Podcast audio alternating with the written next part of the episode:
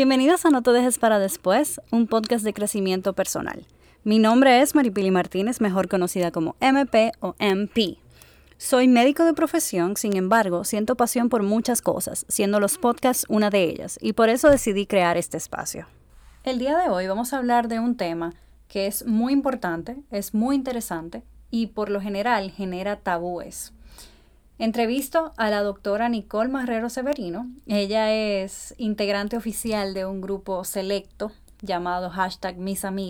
Sí, Miss con S, amiga sin S. Ella se graduó de medicina de la Universidad Iberoamericana UNIBE y luego hizo su especialidad en ginecología y obstetricia en el Hospital de la Mujer Dominicana. La entrevisto a ella porque es una persona que sé que es confiable, también es una persona que se basa en la evidencia y sabe manejar estos temas que son propensos a, a tabú y a mm, incomodidades. Nada, los dejo con esta entrevista, espero que la disfruten y espero que aprendamos un poco también. Bueno, bienvenida Nicole a No te dejes para después. Gracias por dejarte invitar y dinos una breve introducción de quién eres. Hola Pili, gracias por la invitación. Eh, yo soy la doctora Nicole Marrero, soy, ya me graduó este mes de ginecóloga obstetra. Ay Dios, qué emoción. Ay, sí. Soy la pasada presidenta de la sección dominicana del Colegio de Ginecología y Obstetricia y soy docente y coordinadora académica en la Academia MIR, que es una academia para los médicos generales que quieren optar por tomar el examen para la residencia en República Dominicana. Ok. Eh, también cabe recalcar que Nicole y yo nos graduamos juntas de la universidad y nos conocemos de las fiestas de 15. Desde way back. Exacto. tenemos mucha, mucha historia. Eh, hoy vamos a hablar, como dije en la introducción, sobre eh, la salud femenina. Y quiero preguntarte, ¿cuáles son las, eh, las cosas que más te preguntan a ti como ginecóloga? Ya sean tus pacientes o nosotras, tus amigas. Todo va a depender del rango de edad de la, de la paciente que me esté preguntando, de las pacientes. Eh, por nuestra edad, eh, realmente dentro de mis amigas, lo que más me preguntan es planificación familiar, eh, métodos de planificación. Y infecciones vaginales, en general, es algo muy preguntado porque es algo muy común. También se me pregunta mucho sobre los Nicolau, la frecuencia con la que hay que realizárselo, cuándo hay que empezar los, eh, las mamografías, los chequeos de la mama. Eso es lo más preguntado. Realmente. Ok. Entonces, eh, vamos a empezar con uno de esos temas. A mí me gustaría hablar sobre la planificación. Eh, ¿Cuáles pudieran ser los métodos de planificación? También, cuáles son los beneficios y cuáles podrían ser los efectos secundarios que cada método pudiera tener. Bueno, em, realmente hay muchos métodos de planificación. Voy a empezar por decir que el método de planificación más efectivo es aquel que la paciente pueda cumplir, porque yo no hago nada con ponerle a una paciente anticonceptivos orales y a la paciente se le va a olvidar a cada rato la pastilla. Entonces, probablemente ese no sea el método que le beneficie a esa paciente. Entonces, eh, Dentro de todos los métodos que tenemos están las pastillas anticonceptivas, como mencioné, que hay muchísimos tipos, hay diferentes tipos de combinaciones y su indicación va a ser, por ejemplo, hay pastillas anticonceptivas que son más beneficiosas en pacientes con síndrome de ovario poliquístico por las concentraciones que tienen de estrógeno y de eh, progesterona eh, o progestina, que es la progesterona sintética. Vamos a tener, eh, por ejemplo, también el, la inyección mensual, que es un método de planificación donde la paciente va a tener que ponerse la inyección cada mes. Puede ser un poco engorroso porque eh, una puya mensual no todo el mundo eh, acepta eso, pero una paciente que va a ver su menstruación mensual Hay pacientes que cuando dejan de ver la menstruación, así sea porque están planificadas con un método que hace que no vean la menstruación, se preocupan y se preguntan si es, em, si es sano, qué pasa porque no ven la menstruación. Entonces, con el método de los anticonceptivos orales, así como la inyección mensual, la paciente va a ver su menstruación con regularidad. Algo importante de los eh, anticonceptivos orales es que tienden a disminuir el flujo menstrual. O sea que el sangrado, el volumen del sangrado, tiende a ser menor. Ok. Y también tiende a disminuir el dolor eh, con la, que acompaña la menstruación en muchas pacientes. Tenemos otro método. Perdón, si tú eres una persona, por ejemplo, que tiene un flujo menstrual de siete días y, es muy abundante, entonces quizás te conviene ese, ese tipo de, planificación. O si eres una persona también que te duele demasiado la, menstruación, también podría ser un, un, método que te, que te funcione. Claro, si te vas a tomar la pastilla todos los días, claro. Claro, y por ejemplo, en esa paciente que, que tú me mencionas, en ese ejemplo, una paciente que tenga un sangrado abundante, que le dure siete días la menstruación y que eh, le dé con mucho dolor, es una paciente candidata para estudiarla para ver si tiene endometriosis. Que de las cosas clave con la endometriosis son un dolor intenso eh, antes y durante de la menstruación y un flujo muy abundante. Ahora que tú mencionas la endometriosis, eh, danos la definición para aquellas personas que están escuchando y no saben. Bueno, la endometriosis básicamente es cuando hay tejido del endometrio, que el endometrio es la capa más interna del útero, que cada mes es lo que se descama y vemos como sangrado. Entonces, cuando hay tejido del endometrio fuera del útero, es a lo que se le llama endometriosis. Entonces, ese tejido responde a cambios hormonales. Por eso, alrededor de la menstruación, de los días de la menstruación, puede dar mucho dolor porque una persona que tenga tejido de endometrio en intestino, por ejemplo, o en ovario, ese tejido va a responder al cambio hormonal también. Entonces, la sangre en el peritoneo es, eh, o sea, la sangre fuera eh, del útero irrita entonces, cuando vienen esos cambios hormonales, ese tejido fuera del útero puede también eh, sangrar, como quien dice, ¿verdad? Entonces, va a ser, eso va a producir dolor. Y ya eso lleva a una exploración específica, unos estudios específicos y un tratamiento específico. Vale la pena mencionar que el mayor problema que tenemos con la endometriosis actualmente es que no tiene cura realmente. Sí. Entonces se trata de la sintomatología y se trata de mejorar básicamente la calidad de vida de la paciente.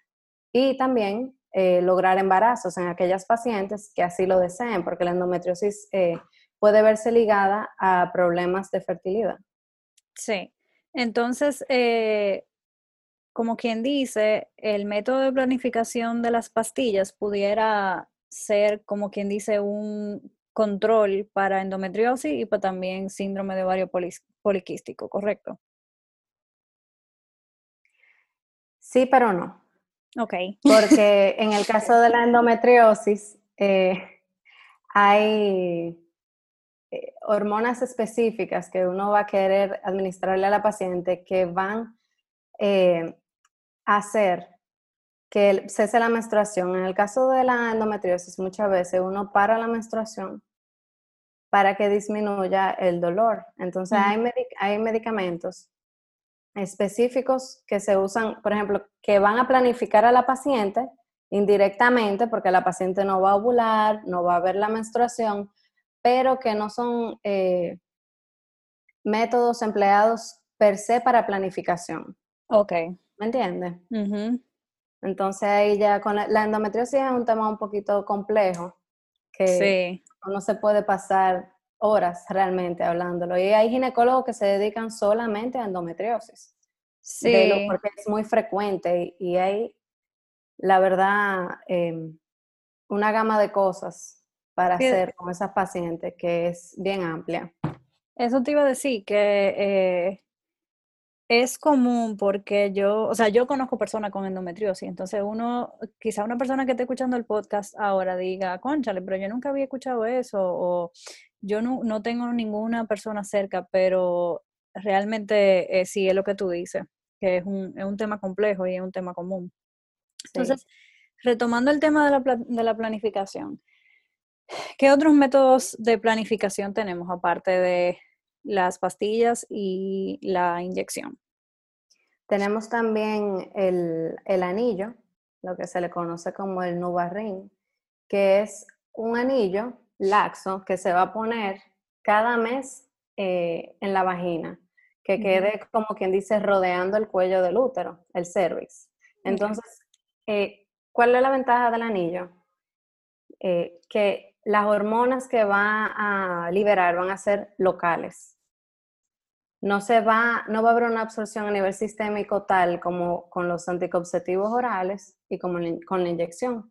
Entonces los efectos secundarios también tienden a ser menores. En el caso del anillo, se pone, entonces dura tres semanas con el puesto. Cuando, se cuando la paciente se lo retira, en la semana que no lo tenga puesto, debe ver la menstruación y luego se lo pone nuevamente por tres semanas y ese básicamente es el ciclo de uso del anillo que es un anillo por mes.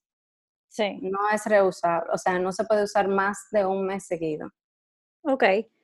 Eh, también está el, el DIU. Sí, los, los dispositivos intrauterinos, que es lo que DIU significa, hay varios tipos. Está el de cobre, que era el que se usaba anteriormente con mayor frecuencia, era el único eh, disponible por mucho tiempo que puede durar hasta 10 años. ¿Cuál es la desventaja con el DIU de cobre? Que a muchas pacientes tiende a aumentarle el sangrado en la menstruación. Okay. Entonces, esa es una de las desventajas que realmente es importante porque eso puede alterar la calidad de vida de la paciente. Ahora ven, ¿cuál es una ventaja? Una paciente que no pueda recibir hormonas, por ejemplo, las pacientes lúpicas, los cromatólogos están en contra de, las hormonas y realmente son pacientes delicados, vamos a decir.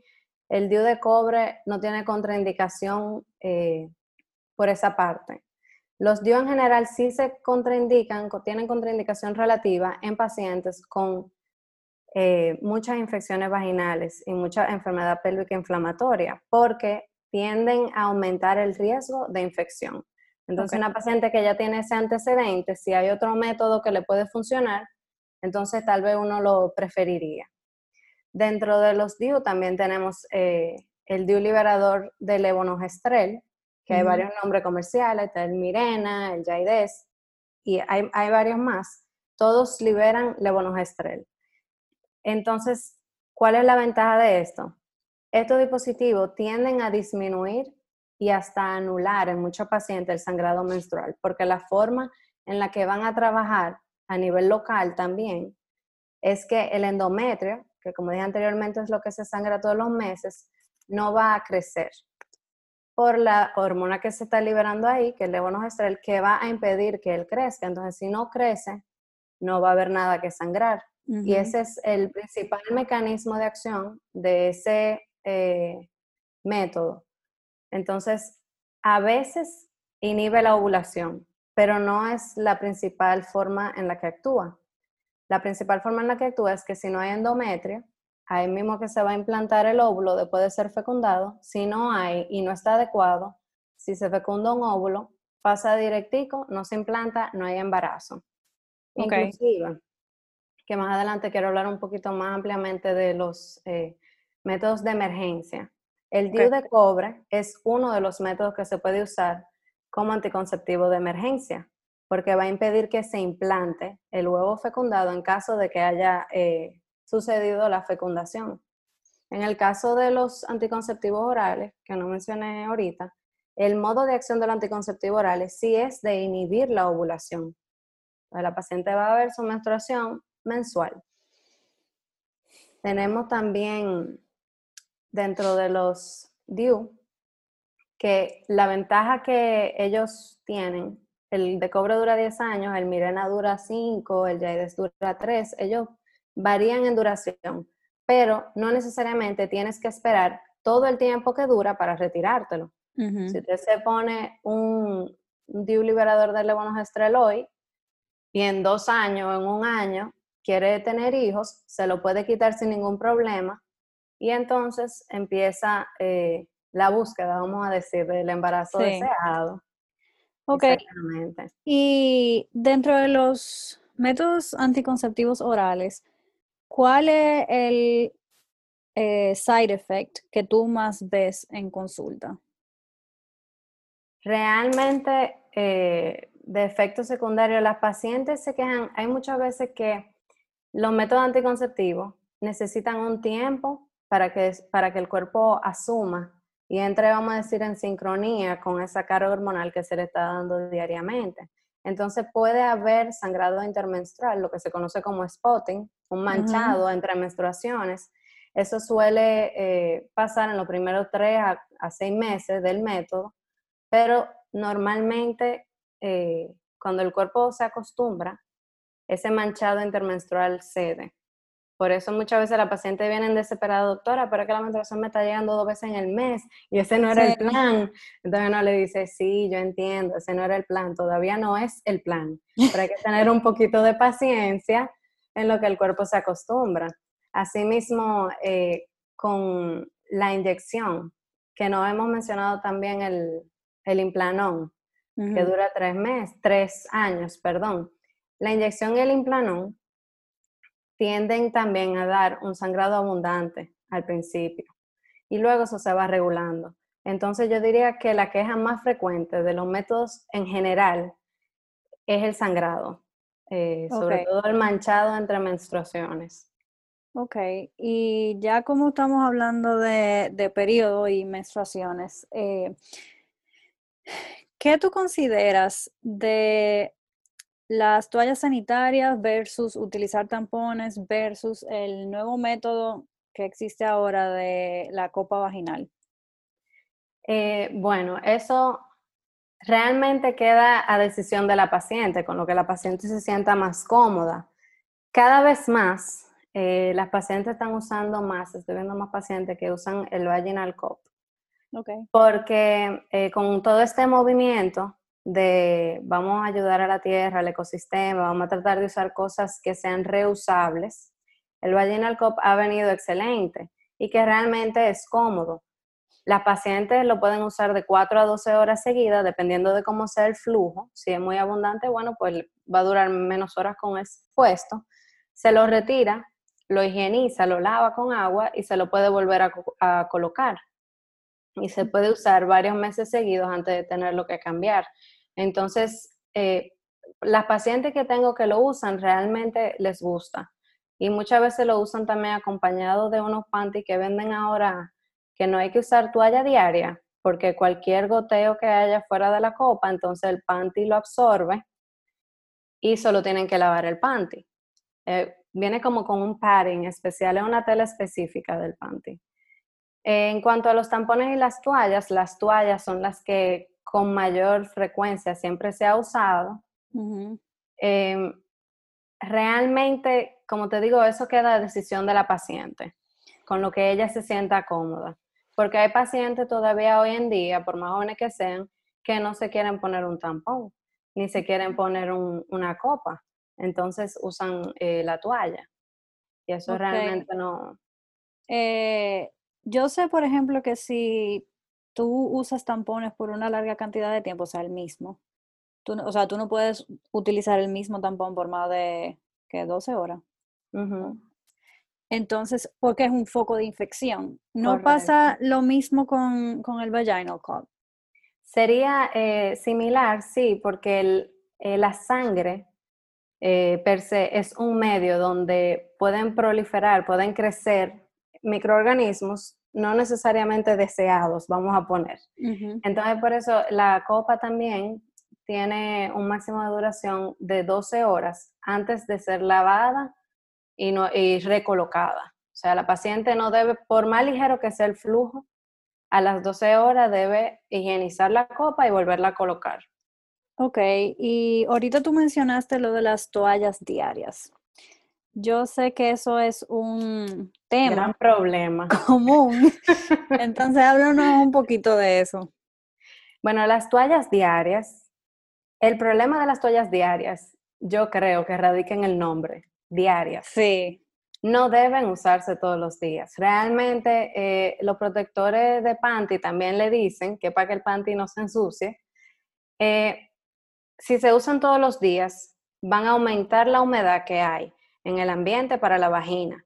Y eso da lugar a que las, eh, los microorganismos puedan eh, replicarse y crecer.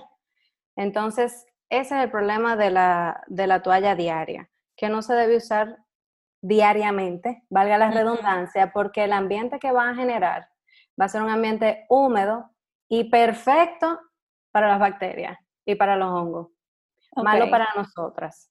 Entonces, hay un flujo normal de la vagina.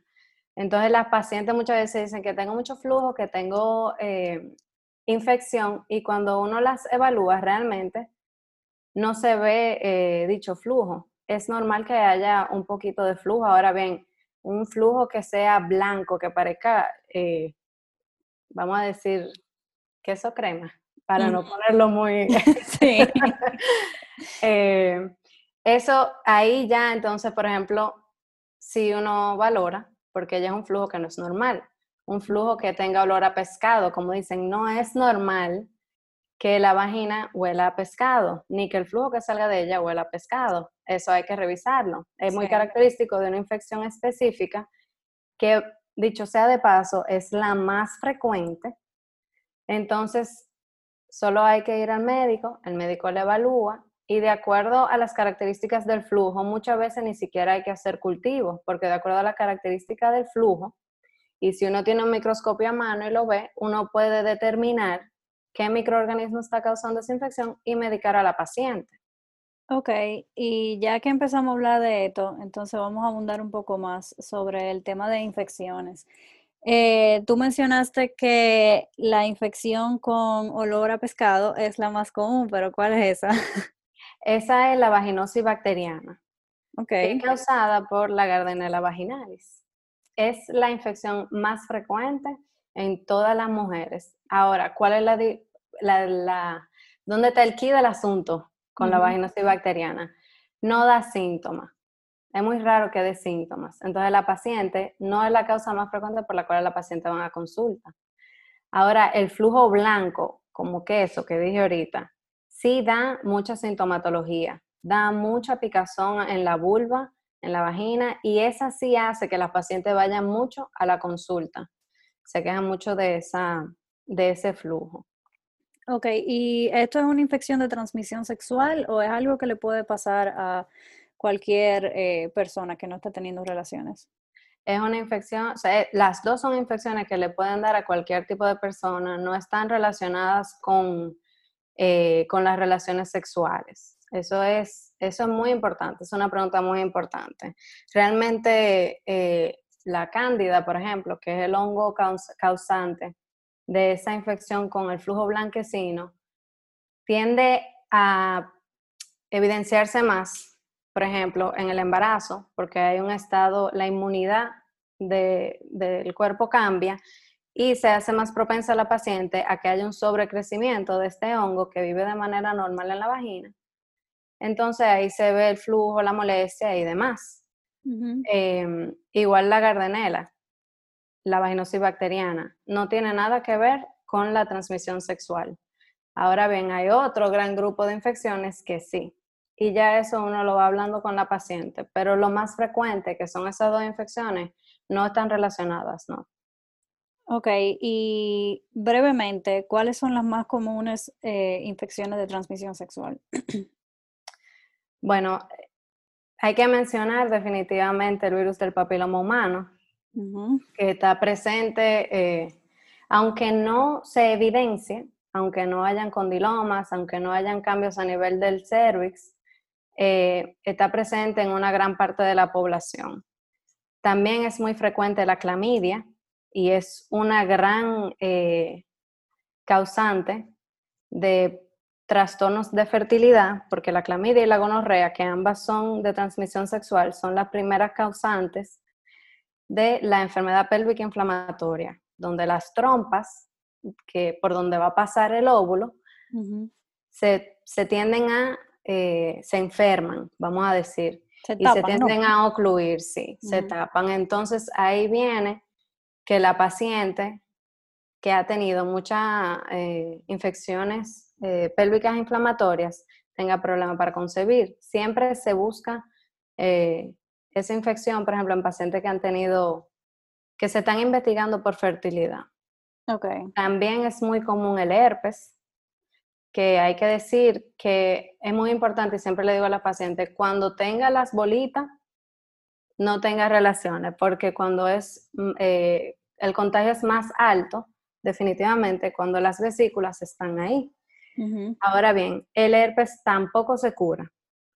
Es un virus que tiene la particularidad de que se aloja en los ganglios, eh, ya sea cervicales o inguinales, dependiendo de dónde sea eh, el herpes. Y cuando hay, eh, cuando baja la inmunidad por estrés, por el embarazo, por diferente, por enfermedad, como es el caso, por ejemplo, del HIV, entonces tiende a expresarse nuevamente. Eso es importante aclarárselo a las pacientes porque eh, tú la tratas una vez y en cinco años vuelven y dicen, ay, me lo pegaron de nuevo. No, sí. es que no se cura. Entonces, la parte de la educación del paciente es importante para que ella no se desesperen, tú sabes. Claro, eh, y tú mencionaste el HPV. Eh, ¿el HPV se identifica haciéndose un Papa Nicolau? Bueno, realmente eh, el Papa Nicolau no identifica el virus del papiloma per se. Identifica los cambios que el virus del papiloma hace en las células, porque es un estudio de citología, se estudian las células. Entonces, por eso, em, cuando hacemos un Papa Nicolau que viene eh, patológico, vamos a decir que no está dentro de los parámetros normales, lo que hay que hacer luego es una colposcopía donde se va a tomar biopsia, que sí me va a dar un diagnóstico específico, inclusive ya tenemos las pruebas moleculares del HPV donde podemos investigar qué, eh, sepa o qué tipo de, del virus es que tenemos presente y eso nos orienta en cómo debemos manejar a la paciente. Porque ahí eh, el virus tiene algunas cepas de alto riesgo, que son las que nos, más nos preocupan porque son las causantes del cáncer de cervix. Y tiene la de bajo riesgo, que son las que van a ser las causantes de las verrugas o de los condilomas. Cuando hay presencia de condilomas, que eso si la paciente lo ve, se da cuenta bañándose eh, o en cualquier otro momento, eso se puede tratar eh, fácilmente para que no haya, porque yo sé que eso preocupa a los pacientes. Y hablando de, del Papa Nicolau, ¿cuándo uno debe de empezar a hacerse un Papa Nicolau? Mira, eh, nosotros nos guiamos, o muchos nos guiamos, de las guías de Estados Unidos, porque lamentablemente en nuestro país todavía no se han hecho estudios y no hay guías escritas específicamente para eso. Hay protocolos para otra patología, pero no para, eh, para el pesquisaje del cáncer cervical y del virus del papiloma humano. Entonces, según la guía de Estados Unidos, el primer Papa Nicolau debe hacerse cuando la paciente tiene 21 años, independientemente de la vida sexual de la paciente. Si la paciente empezó a tener relaciones a los 15 años, bueno, no importa. A los 21 años es que le toca su papá Nicolau. En eso es que se difieren mucho, eh, muchos ginecólogos del, del país que dicen, pero es que las pacientes de nosotros, y tienen razón, empiezan a tener relaciones hasta los 11 años, a los 10 años, lamentablemente es la realidad del país. Entonces son pacientes que están expuestas al virus a una edad más temprana. Ahora bien, ¿Por qué Estados Unidos recomienda que a los 21 años sea el primer Papa Nicolau? Porque una paciente con menos de 21 años puede tener el virus del papiloma humano, pero el sistema inmune de esa paciente es lo suficientemente capaz para poder combatir el virus, vamos a decir, y sacarlo del sistema. Si no lo hace, también el, eh, vamos a decir que la rapidez con la que progresa la patología de cervix es lenta, es favorable para nosotros en su manejo, vamos a decir. Entonces, eso nos ayuda. Pero realmente la paciente en la adolescencia, el sistema inmune es capaz de deshacerse de la infección. Y por eso se dice que a los 21 años es la edad correcta para el primer Papa Nicolau. Eh, ojalá que en el país se hagan estudios y se saque una guía de aquí porque... Eh, sí, la población es diferente. Exactamente, y la población es muy diferente a la de Estados Unidos, es la verdad. Ahí mismo también eh, es un tema eh, controversial porque, por ejemplo, aquí vas a encontrar ginecólogos que te dicen que te haga el Papa Nicolau cada seis meses o anual. El diantre. Y en Estados Unidos, la guía lo que recomienda es que si el Papa Nicolau está normal, tú te lo puedes repetir en tres años. Y si ya después de los 26, 30 años, después de los 26 años es aceptable hacer la prueba molecular para ver si el virus está presente, después de los 30 años se debe hacer eh, de manera sistemática a todas las pacientes la detección del HPV, eh, eh, o sea, la, la prueba molecular aparte del Papa Nicolau. Y si está negativa, si no hay presencia del virus, esa prueba molecular te da un de 3 a 5 años para tú repetirla. En las guías eso es lo que cita. Sí. Pero como te digo, eh, el hecho de estar trabajando con una población diferente, yo entiendo por qué algunos eh, médicos, en vez de esperar tres años para repetir el Papa Nicolau, lo repiten al año o a los dos años, por ejemplo. Ok. Y háblame de la vacuna del HPV. La vacuna del HPV es una vacuna que se desarrolló gracias a Dios, que nos ha ayudado mucho en bajar, se ha demostrado, donde hacen estudios, aquí no, que realmente ha bajado la incidencia del cáncer de cervix. Es una vacuna que se puede poner a partir de los nueve años, eh, preferiblemente entre los 11 y 12 años, es lo que recomienda el Colegio Americano de Ginecología y Obstetricia. Cabe destacar que una paciente, independientemente de que haya estado en contacto con el virus o que haya tenido verrugas o que haya presentado algún cambio en un papá Nicolau, puede vacunarse o que sea sexualmente activa ya, puede vacunarse como quiera. ¿Por qué? Hay tres tipos de vacuna. Hay una vacuna que cubre eh, ante dos cepas que son de alto riesgo, causantes de cáncer de cervix. Hay otra que cubre ante cuatro cepas, dos de alto riesgo, que son las más frecuentes de cáncer de cervix, y dos de eh, causantes de verruga. Y hay una nueva, que es la nonavalente, que cubre contra nueve cepas. Entonces, ¿cuál es la probabilidad de que una paciente que haya tenido un cambio en un Papa Nicolau o que haya tenido condilomas se haya eh, expuesto a nueve cepas. Es una probabilidad baja, probablemente la paciente se expuso a una. Entonces, al tú darle, ponerle esa vacuna, tú le estás protegiendo contra todas las otras. No deja de ser efectiva. Actualmente se recomienda, eh, aún siendo sexualmente activa, eh, cuando se pone la primera dosis, y aún habiendo estado expuesta al virus anteriormente. Ok. La, eh, sí, perdón, importa. Lo ideal y a lo que se quiere llegar es que se vacunen a todas, o sea, que se incluya en el, en el esquema de vacunación nacional y que se le eh, que se le dé a las pacientes. Realmente es lo que se ha estado haciendo en países más desarrollados y entre la vacuna y el Papa Nicolau han podido realmente bajar la incidencia de cáncer de cervix, porque el Papa Nicolau te va a detectar los cambios que llevan a cáncer. Exacto, los cambios tempranos. Entonces, los cambios tempranos, antes de que sea cáncer, y eso te hace que tú lo puedas tratar a tiempo.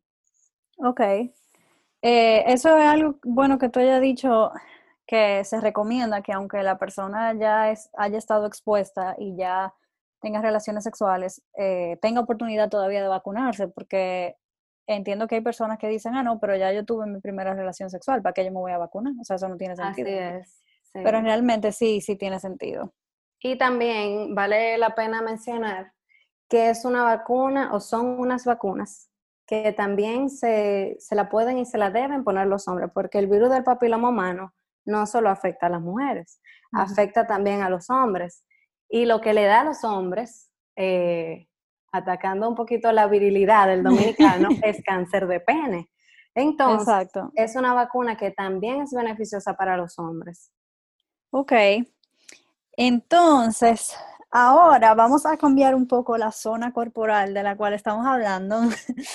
y háblame un poco sobre del, del autoexamen de mama y cada cuánto tiempo realmente hay que hacérselo, en qué momento del mes, eh, si, si, tú me dices que mensual hay que hacérselo, cómo es la forma eh, correcta, etcétera.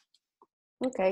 Eh, realmente ha habido un cambio en cuanto a las guías y las recomendaciones con el autoexamen de mama, porque ya no se recomienda. Ok. Te voy, te voy a explicar y después te doy mi opinión. Lo que se ha descubierto es que realmente la sensibilidad o la capacidad que tiene el autoexamen de mama de detectar eh, un bulto o una lesión temprana, vamos a decir, no es tanta. Porque ya cuando es palpable, la lesión suele estar un poquito grande. Ahora bien, dentro de eso cabe destacar que eh, la mayoría de las pacientes conocen sus senos. La mayoría de las pacientes, si sienten algo extraño, se van a dar cuenta. Entonces, atendiendo a eso, sí se recomienda que la paciente conozca su cuerpo. No se recomienda ya que mensualmente, anteriormente era mensualmente, una semana después de la menstruación, el autoexamen de mama. Ok. Eso era la recomendación anterior. Ahora, hoy en día, lo que se recomienda es que la paciente conozca su cuerpo y de vez en cuando se pueda palpar y darse cuenta si hay algo eh, fuera de lo normal. Bien, y por parte del médico, educar a la paciente en cuanto a qué es lo normal y qué no. Por ejemplo, eh, en cuanto a, la piel del seno, que conocemos lo que es la piel de naranja, que mm. cuando la piel se pone así como una naranja, arrugada. Eso te puede hablar, ajá, arrugada, rojiza, eso te puede hablar de que hay una lesión abajo. Em, también la salida de secreción por el pezón es una alarma que te, te, debe llevar a ir al médico, a revisar qué está pasando, porque puede hablarte de, de cambios de cáncer de mama, pero también hay otras cosas que pueden haber, como una eh, prolactina elevada, por ejemplo. O sea, pero lo importante es que la paciente sepa que si ve eso, tiene que ir a la consulta. Ok. Eh, y una cosa que ahora que estoy viendo mi, mi macotica, me doy cuenta que ahorita dijiste que querías mencionar algo de los métodos de emergencia, pero ah, se nos olvidó. Entonces, antes de hacerte la pregunta que le hago a todo el mundo, eh, háblanos un ching de los métodos de emergencia. Eh, sí, tenía muy pendiente y se me olvidó hablar de los métodos de emergencia porque son como, se, bueno, aquí realmente todo se vende over the counter, son muy pocas las cosas que tú no puedes ir a la farmacia a pedirle que te la vendan. Entonces, los anticonceptivos de emergencia, eh, como mencioné anteriormente, el DIU se puede usar como método de emergencia, sobre todo para pacientes que no desean el embarazo en ese momento y quieren planificarse por largo tiempo, específicamente el de cobre, es el que se usa como método de emergencia. Y luego tenemos las pastillas. Entonces, hay pastillas, hay varios tipos de, combinaciones hormonales, hay pastillas que hasta los cinco días después de la relación sexual sin protección son efectivas, pero hay otras que son hasta los tres días o 72 horas, que creo que son las que más tenemos en el mercado aquí en República Dominicana. ¿Por qué quería hablar de los métodos de eh, emergencia? Porque he tenido muchos pacientes que le pregunto, ¿con qué tú te planificas? Y me dicen, ah, yo uso la pastilla de emergencia. Mm, no es un método de planificación, no lo es. Y realmente sí tiene muchos efectos secundarios porque la dosis que tiene el anticonceptivo de emergencia es mucho más elevada que la que se usa, por ejemplo, en la pastilla que uno toma todos los días.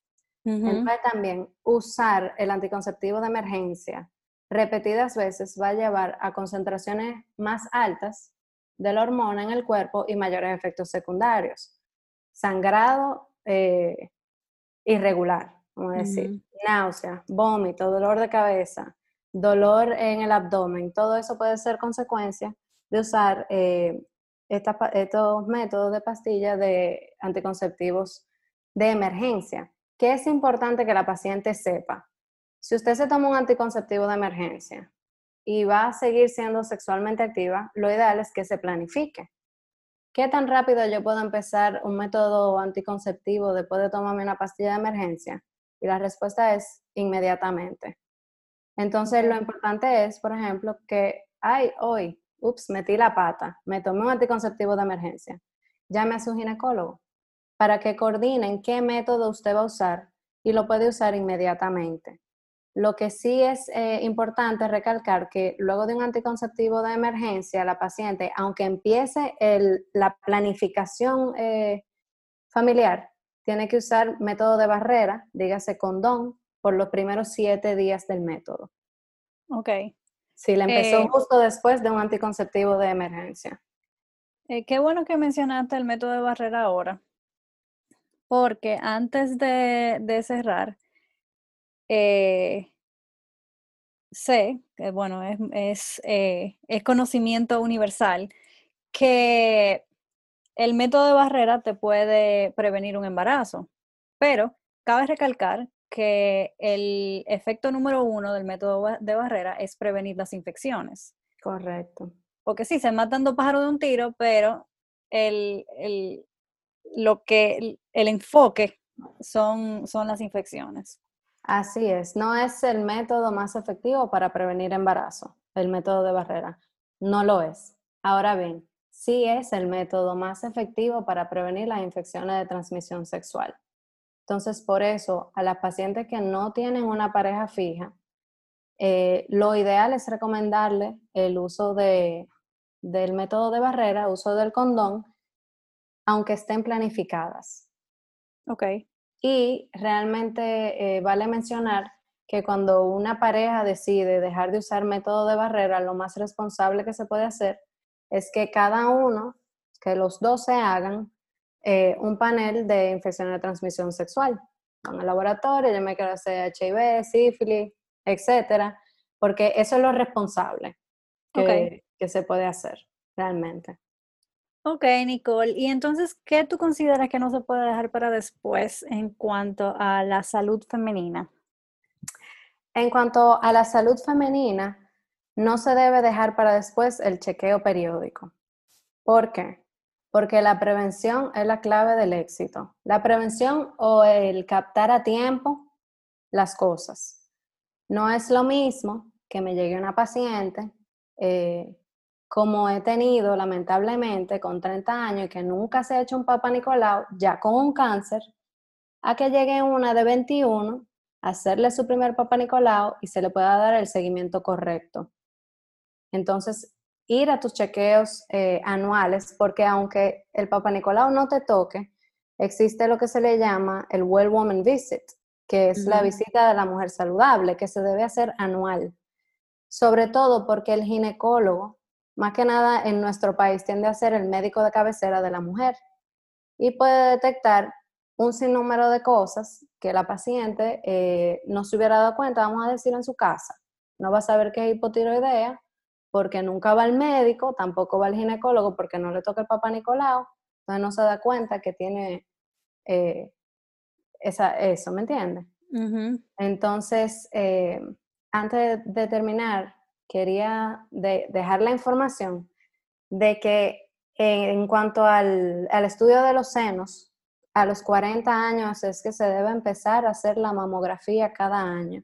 Algunas escuelas hablan de que se puede hacer cada dos años, pero te dan la opción de anual o cada dos años. A los 40 años, si la paciente no tiene historia de cáncer de mama en la familia. Y anterior a los 40 años, en caso de que la paciente se sienta algo, moleste o se haya sentido alguna eh, bolita, vamos a decir, se debe hacer es la sonomamografía. Ok. Excelente episodio, Ni. Em, dinos tu nueva red social. Pueden seguirme. Pueden seguirme en doctora Nicole Marreros, Nicole Marrero S. Perfecto. que no le puedo quitar la S. Claro.